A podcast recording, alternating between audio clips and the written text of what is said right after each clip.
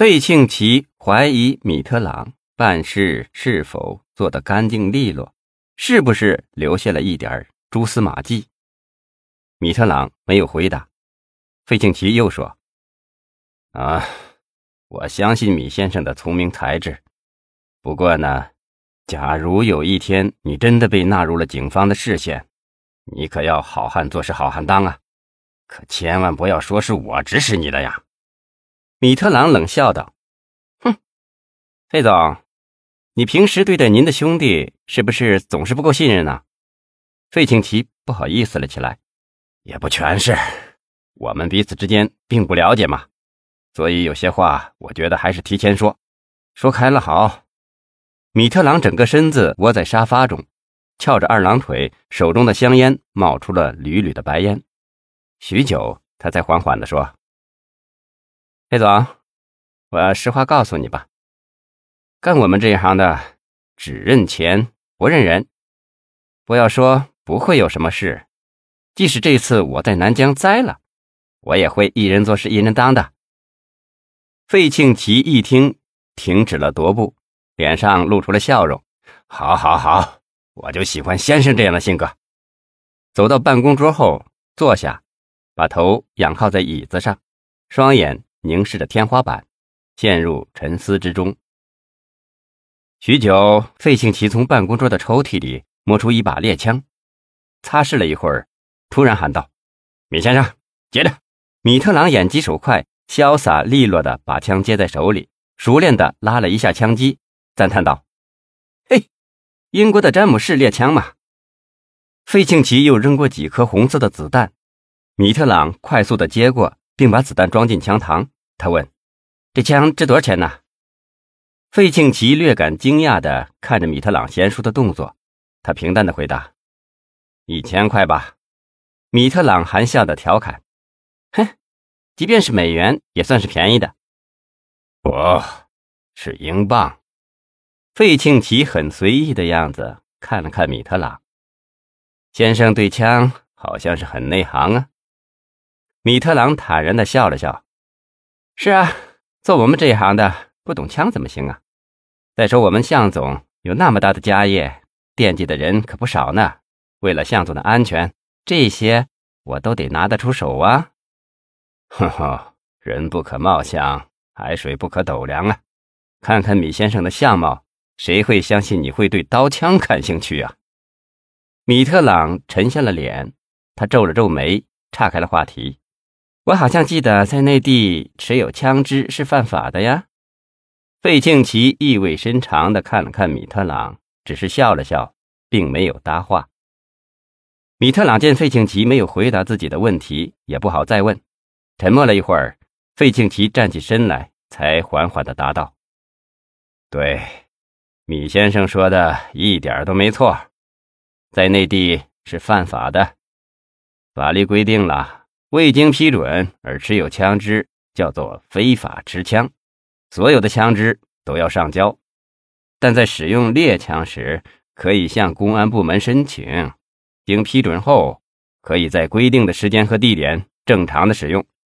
所以，我这把猎枪是经过公安部门批准过的，也就是说，我是合法使用枪支。啊，看来董事长的法律文化底蕴很不浅呢。呵呵，米先生，咱们算是老朋友了。我看您在我面前不要再绕弯子了。还有什么困难，您就只管开口。米特朗呵呵一笑，嘿，董事长就是董事长，什么也瞒不了您呐。说话间，米特朗把玩着手中的猎枪，并起身做了一个弯腰射击的专业动作，使他的神态更显得别有一种潇洒的神韵。费庆奇连忙拍手说道：“哼，好。”先生真是好身手啊！一看就是个内行的动作呀。米特朗迅速的收枪，把枪放到桌子上，淡然一笑说：“其实做我们这行的，你说还有什么能难倒我们的？不过，要说困难嘛，也就是一个困难啦。”米特朗说到这儿停住了，只是意味深长的望了望费庆奇。费庆奇回过神来，展颜一笑说道：“好。”先生是直性子人，我费某也不会让您失望的。说罢，从抽屉里拿出一张银行卡。米先生给我办的这几件事都很漂亮，这里面是五十万美金，以前建中给你的那一部分不算在内，这也算是我个人的一点心意，请米先生笑纳。米特朗笑了笑，费总果真是爽快之人，爽快，爽快，呵呵，这是你应得到的吗？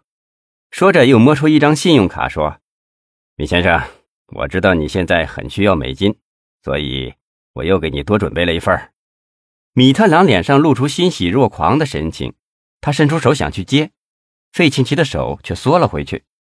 嘿，先生，别这么心急嘛，我的话还没说完呢。米特朗尴尬地说：“我可不是你想象中那么需要钱，不过我这人从来没有闲钱多过，这点爱好怕和你差不多呀。”费庆奇站起身来。从口袋里摸出了一张女人的照片，这是你在大陆之行最后一次行动。我还是那一句话，杀一个是杀，杀一百个也是杀，反正不多这一个。我想米先生也是这样想的吧？米特朗沉默不语。费庆奇微笑的开了一瓶酒，倒了两大杯，递给米特朗一杯，自己回身端起了另一杯。啊不过呢，我这点心意还要附加一个小小的条件。哦，除了让我去违心的玩女人，其他的忙只要费总开口，我都愿意帮。费庆奇连连说好，把杯子举起来和米特朗碰了碰，那就先干了这杯酒。说罢，他一饮而尽。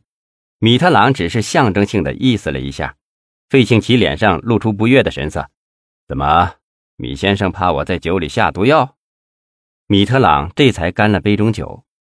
费庆奇走到办公桌边，又找出一张女人的照片，然后走到米特朗身旁，一本正经地说：“米先生，还有一个女人，我希望你在临走之前能去看看她，然后让她出了事以后能提醒她的老公，让她老公小心谨慎地做事。”米特朗看了费庆奇一眼。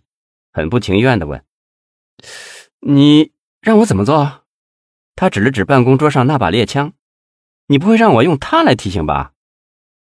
费庆奇摇摇头：“当然不会，这是我专门用作打猎的，我可不想引火烧身。”